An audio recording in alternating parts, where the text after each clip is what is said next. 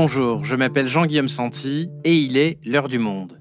Aujourd'hui, depuis le 7 octobre et l'attaque terroriste du Hamas qui a tué plus de 1400 Israéliens, la colère et l'émotion ne sont pas retombées en Israël et la réponse militaire du gouvernement a été immédiate. Un tapis de bombes s'abat sur la bande de Gaza où, d'après le ministère de la Santé administré par le Hamas, plus de 6546 personnes, majoritairement des civils, ont été tuées à l'heure où nous enregistrons cet épisode.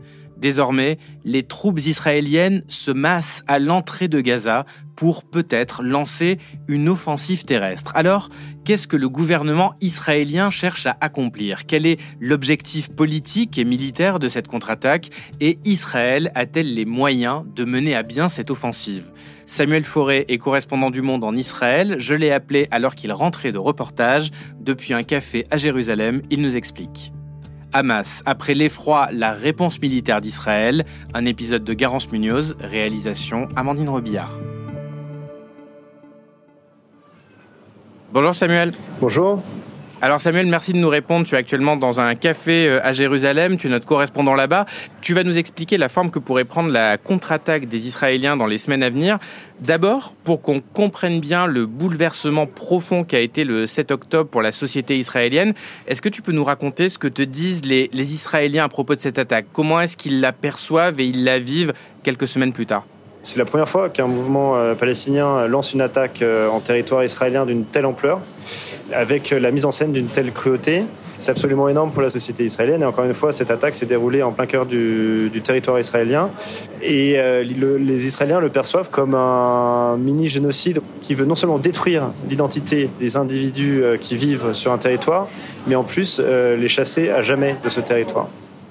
D'accord, et cet immense traumatisme pour les Israéliens, est-ce qu'il remet en cause la politique gouvernementale? À quel point est-ce que le Premier ministre Benjamin Netanyahou est considéré comme responsable quelque part de l'ampleur du désastre? En fait, là, hum, la population israélienne fait corps euh, derrière son armée mais on atteint des niveaux de euh, défiance gigantesques au niveau de la politique israélienne. Jamais euh, les politiques israéliens n'ont été aussi euh, discrédités. Il y avait un immense aveuglement de l'armée israélienne, des services israéliens, d'une partie de l'État israélien sur cette attaque qui était en train de se préparer. Ils ont tout fait confiance dans leurs capacités technologiques, ils ont, sous-estimé gravement leur adversaire. On est face à un État qui n'a pas su euh, défendre ses citoyens alors que c'est sa mission, euh, sa mission première et j'ai envie de dire ce pourquoi il a été fondé. Pour autant, aujourd'hui, l'heure n'est pas au règlement de compte. Il y aura des enquêtes, il y aura des investigations, il y aura des responsabilités qui seront établies, mais ça viendra effectivement dans un second temps. Pour euh, nombre de responsables politiques et militaires, il n'est pas temps euh, d'ouvrir des plaies qui vont faire très mal, alors que euh, pour eux, c'est le moment de se battre. Et pour mener cette guerre, il a été décidé euh, que euh, l'un des leaders de l'opposition, Benny Gantz, qui est un ancien euh, général, qui rassure une grande partie de la population qui avait besoin justement d'un profil sécuritaire, d'un profil très reconnu pour ses capacités d'homme d'État, donc il fait partie maintenant d'un cabinet de guerre avec Benjamin Netanyahu pour mener justement la politique et la contre-attaque. Donc voilà, c'est uniquement pour la période de la guerre. Et puis après, on verra où on sera la politique, mais voilà, l'idée c'est donc de, créer ce, gouvernement d'union nationale qui maintenant permet de, euh, faciliter le processus politique. Notre position ici, épaule contre épaule, est un message clair à nos ennemis, et plus encore un message à tous les citoyens d'Israël. Nous sommes tous ensemble, nous sommes tous des soldats. En ce moment, nous sommes tous les soldats d'Israël c'est le moment où l'on se rassemble et où l'on gagne. On vient d'entendre la voix de, de Benny Gantz lors de la conférence de presse qui a suivi justement l'annonce de ce gouvernement d'union dont il fait partie. Concrètement, ça veut dire quoi exactement gagner contre le Hamas? C'est assez vague comme terme. Qu'est-ce que ça signifie? Quel est l'objectif précis du gouvernement? L'objectif précis, il est encore difficile à déterminer. Si, euh, comme Benjamin Netanyahu dit, euh, il faut détruire le Hamas, ça peut prendre plusieurs formes. Est-ce qu'on détruit ses infrastructures? Donc, par exemple, est-ce qu'on va aller détruire euh, son réseau de tunnels qui se trouve sous la ville de Gaza? Est-ce qu'on va tuer tous ces combattants qui sont estimés à, disons, entre 20 et 30 000 Est-ce qu'on va tuer tous ces leaders? Est-ce qu'ils vont tuer aussi l'infrastructure, disons, économique, euh, financière euh, du Hamas? Et donc, à quel niveau de, vont-ils aller, en fait? Parce que le Hamas est considéré comme un groupe terroriste par, par l'Union européenne, les États-Unis et Israël, bien évidemment. Mais euh, le Hamas est un parti euh, aussi qui fait partie de, la vie politique palestinienne depuis, euh, des décennies. Donc s'attaquer au Hamas, ça peut, et c'est ça le danger, s'attaquer à un pan entier de la, société palestinienne. Donc la forme précise de, ces destructions du Hamas va être déterminée au fur et à mesure de la guerre qui se déroule.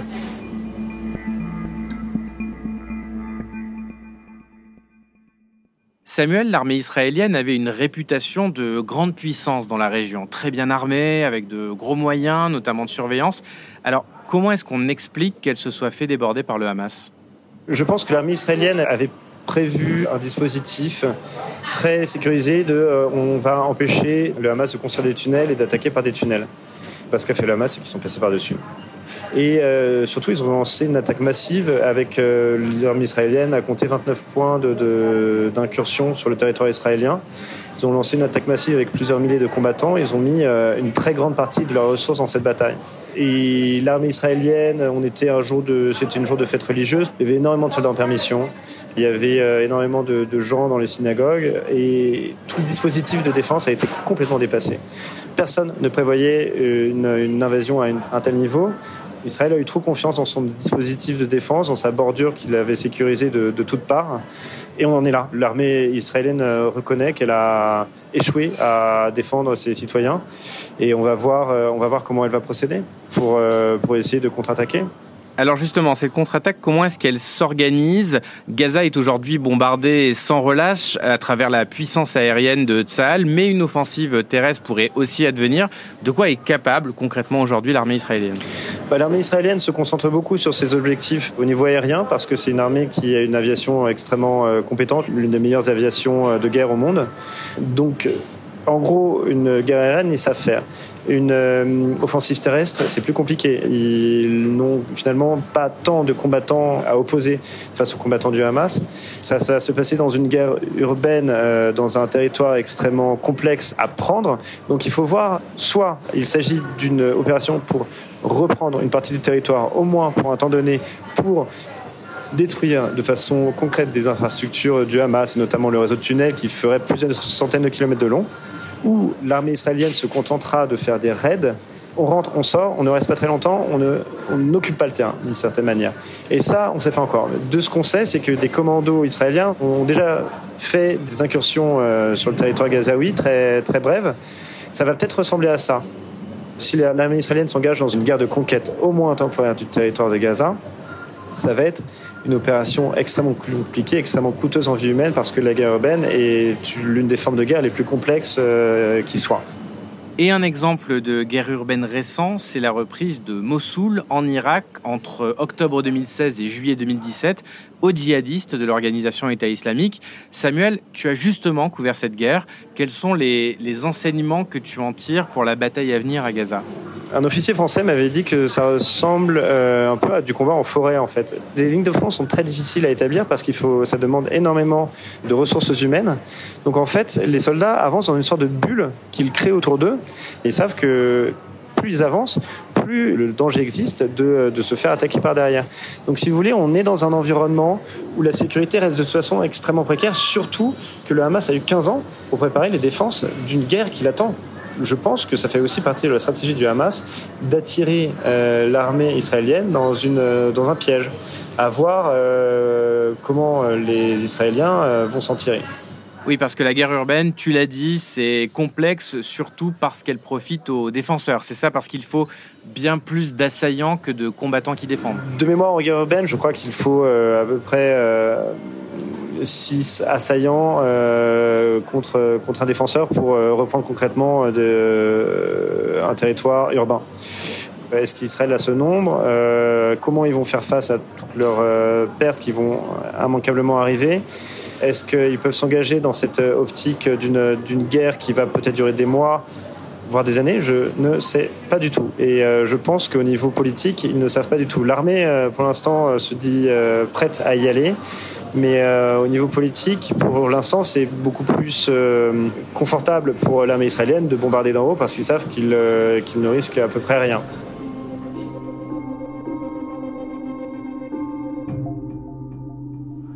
Alors les civils gazaouis, on l'a dit, sont les premières victimes de ces bombardements israéliens. On parle de plus de 6500 morts et ce chiffre risque encore d'augmenter avec la bataille qui s'annonce? C'est plus que pendant toutes les guerres qui ont été menées en 16 euh, ans de siège de Gaza par Israël. Donc on est déjà un désastre absolu des deux côtés. Et malheureusement, on n'en est peut-être qu'au début.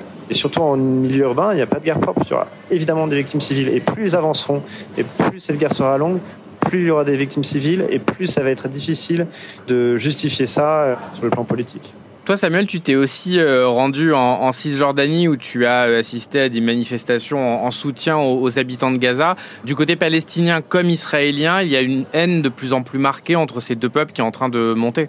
Il y a une haine qui, grandit. La, violence de l'attaque du Hamas a traumatisé la société israélienne et euh, la violence de la réponse israélienne traumatise encore plus une société palestinienne qui subissait euh, depuis des décennies euh, l'occupation. On a deux populations qui ne veulent pas entendre la souffrance et les traumatismes de l'autre. Donc on a deux populations qui vivent côte à côte et qui euh, sont de, de plus en plus, euh, je dirais, hostiles.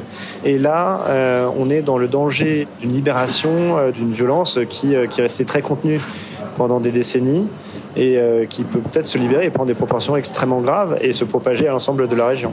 Merci Samuel. Merci à vous.